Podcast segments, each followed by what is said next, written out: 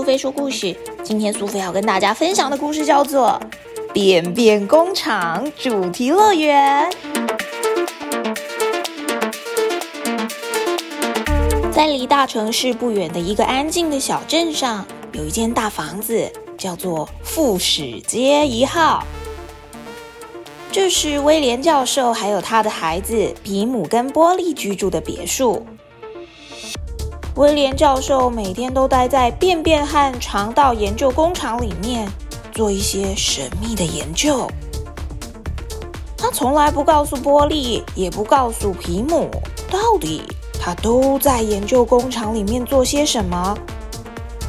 威廉教授说：“你们想都别想进去，这是秘密，而且是最高机密。那里实在太危险了。”所以你们都不能进来，就连他们家里的狗狗多奇也不能够进入便便工厂里面哦。便便出来吧，便便出来吧，便便出来吧，便便便便便出来吧。波利唱着歌，他每天都会大便一次到两次，所以他很轻松的就能够拉出硬度正常，而且大便又大条又漂亮。但是比姆大概一个礼拜只能大便三次，他常常会忘记去上厕所啊，所以大便都很硬。玩到一半的时候，就会突然发现。哦，我想上厕所了啦。至于威廉教授，他在他的工厂里面忙进忙出，但是还是都会挪出时间说故事给皮姆跟波利听。不过最近爸爸真的看起来心情很差，说故事的时候。好像也都心不在焉，甚至还把书给拿反了。所以波利决定要跟皮姆一起来一趟秘密的旅行。他们穿过一条长长的走廊，虽然心害怕的扑通扑通的跳，但是他们还是决定要进去工厂里面。一探究竟。你看，有一台电梯耶！这里好大哦，玻璃。没错啊，就像爸爸书里说的一样，这个工厂就是我们身体里面。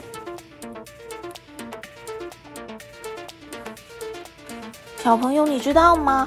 一个成年人一年吃下的食物有一千公斤这么多。这些食物后来被碾压磨碎，就会变成大便哦。便面工厂的电梯缓缓的上升，停下来了。我们到了。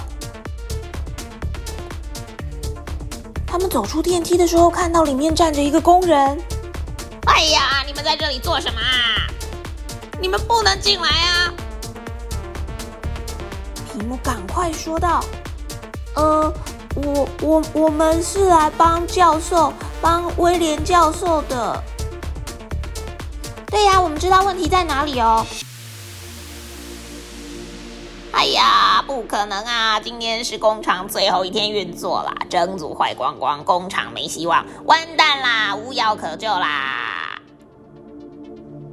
对了，我是卡尔。如果你们真的要来，就跟我一起来吧。皮姆跟波利跟在卡尔的后面，他们走进一个装满了监视器的大房间。监视器发出了各种警报跟哔哔声。请问一下，到底发生什么事情了？哎呀，卡住啦！所有的便便还是卡的死死的。你们一起来看一下好啦。他们跟着卡尔进了实验室，实验室里面有一些工人忙着做便便的实验。卡尔，情况比我想的还要严重很多，太大了，太硬了，太油了，太多了。哎呀，啊，要排出漂亮的便便，吃下去的东西就要好好的消化才行啊！我忍不住了，我我我我现在必须先去大便一下，你们先往下一个空间前进吧。那里有一个小姐叫莫娜，她会带你们走一圈的。小朋友，你知道什么是便秘吗？如果你已经有很多天没有办法便便，就算你使出吃奶的力气，还是打不出来，这表示你的消化系统在某个地方堵住了，这叫做粪便硬结或是便秘。其实你只要一周多排几次便，就能够避免便秘的困扰，或是便便干硬、肚子疼痛，也是便秘常常会发生的现象。哎，爱吃纤维的人通常排便会比较顺畅。纤维是食物中的细小物质，会把你的肠道彻底的刷洗干净，这样你的肠道就能够随时准备好迎接下一口食物的到来。纤维会确保你的食物顺畅的通过肠道，让干硬的粪便软化。如果没有纤维的话，你的肠道就会变得很懒惰哦。嗨，孩子们，我是莫娜。你看，现在这里真的很惨哎。你们如果要让每一块食物都被好好的消化的话，吃进嘴巴里的时候，牙齿就必须好好咀嚼。可是你看。大家都没有努力咬碎食物，就这样一口吃进嘴巴，马上就吞进去，就吞下肚子里面。哎，我看呐，这个工厂还是关掉好了。小朋友，你们知道莫娜在说的是什么事情吗？其实，如果把食物放进嘴巴之后，最好要至少嚼三十下，慢慢吃，好好的咬，食物到最后才能够被吸收。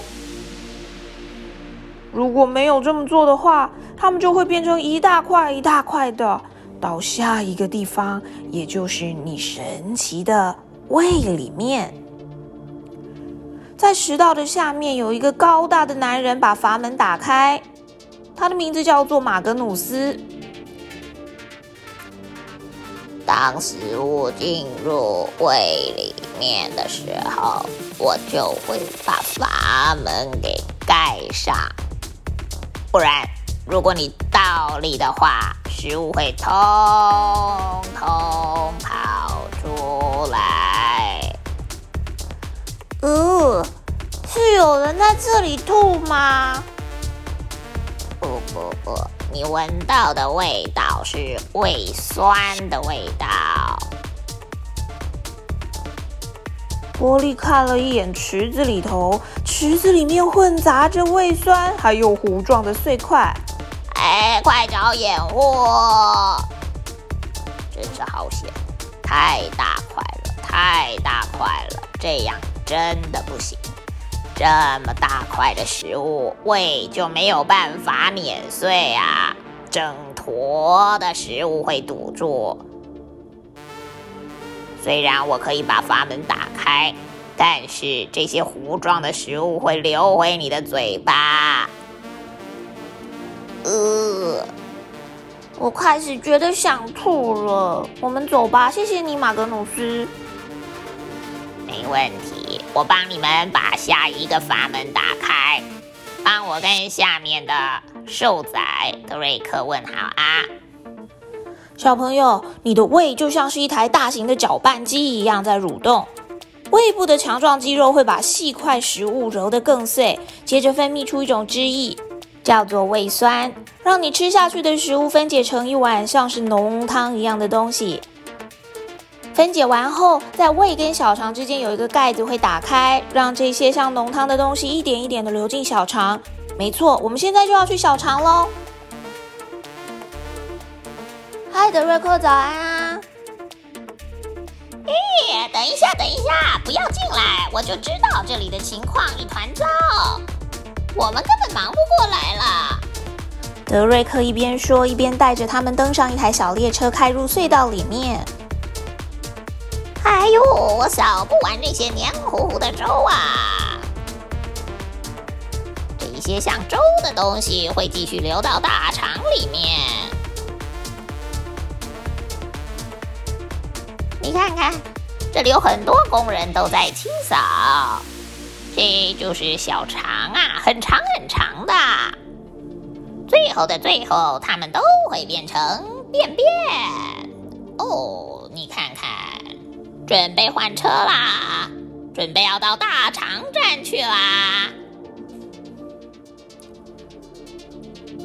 小朋友，如果你觉得肚子痛，是不是因为你吃了没有办法消化的东西呢？还是你太紧张、压力太大了呢？有的时候肚子会发出咕噜咕噜的声音，就是因为小肠里面有食物的碎屑跟空气，而小肠在消化的时候会把东西推往一端，造成轰隆轰隆的声音，所以发出咕噜声的不是你的胃，而是你的肠子哦。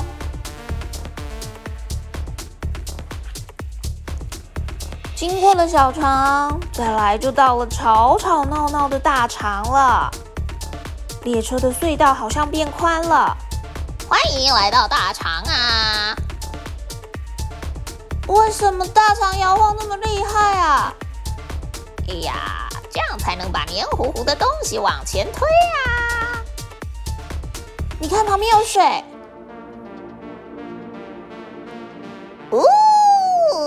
就像云霄飞车一样，我们快到了，快到了，快到啦！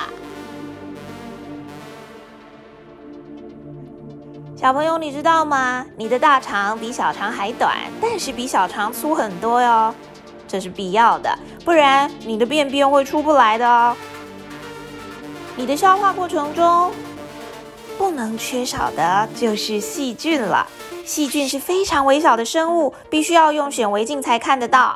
它们散布在你肠子的各处，一公克的便便里面就有几百万只的细菌呢。大肠会尽可能的把食物中最后剩余的水分榨干，之后就剩下便便了。水分会进入你的膀胱，膀胱满的时候，你就会想尿尿了。小肠完了是大肠，大肠完了就到直肠喽。直肠里面真是臭的不得了的，因为直肠在你肠子的最尾端，这里是储存便便的地方。这一段肠子有两个括约肌，内括约肌还有外括约肌，它们像是两个好朋友一样哦。如果直肠满了，大脑收到讯号，你就会想要便便。内括约肌打开的时候，便便就可以穿过。你坐在马桶上的时候，外括约肌就会开启。这个时候，只要放松你的肛门，便便就会出来了。一条便便通常不会比一根香蕉还大。便便的成分当中，水分占了四分之三，其他的成分就是老旧的血球细胞跟细菌哦。小朋友，你知道三个月之后发生什么事情吗？原本波特教授的便便工厂遇到了很大的麻烦，里面的研究员已经好几个月没有办法做实验，因为送进工厂的食物没有搅碎，很不健康，害得整个工厂里面泛滥成灾，到处都塞住了。不过，因为他的儿子跟女儿皮姆跟波利想到了一个超级好办法。就是把便便工厂变成一个主题乐园，让所有的小朋友都能够进去参加这一场充满冒险的旅程。小朋友们现在就已经知道，从嘴巴吃进去的食物会经过食道进入胃里面，接着进入了小肠，然后是大肠、直肠，接着就会从屁股把噗噗给排出来了。这些过程每天每天都在你的小身体里面上演着呢，有好多好多关于便便的知识，你是不是都更清楚了一点呢？如果你还有任何关于便便的疑问，别忘了随时都能够来找苏菲讨论哦。希望你也能够细嚼慢咽，天天都养成排便的好习惯。这样，属于你的便便小工厂才会更顺利的运作哟。哦，不说了，苏菲也要去大便喽，拜拜。